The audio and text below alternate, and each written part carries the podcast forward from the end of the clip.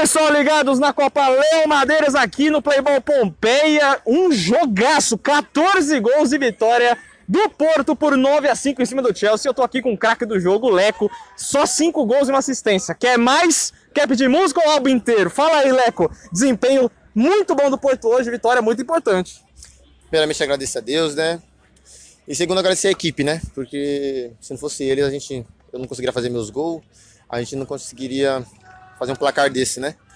É aquela, né? A gente é, não é só um time de futebol, a gente trabalha junto e a gente se forma uma família, né? Na verdade, a gente é uma família, né? Lá. A gente é muito unido, então acho que é isso que ganha bastante, ajuda, né? É por isso que amar todo mundo torce até contra a gente, querendo ou não, a gente é o bicampeão, né?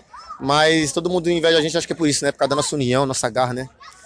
Então, é só agradecer a Deus, agradecer a equipe, né? E é isso aí, bola pra frente, manter os pés no chão, ter foco, né? Humildade, que a gente vai conseguir o tri.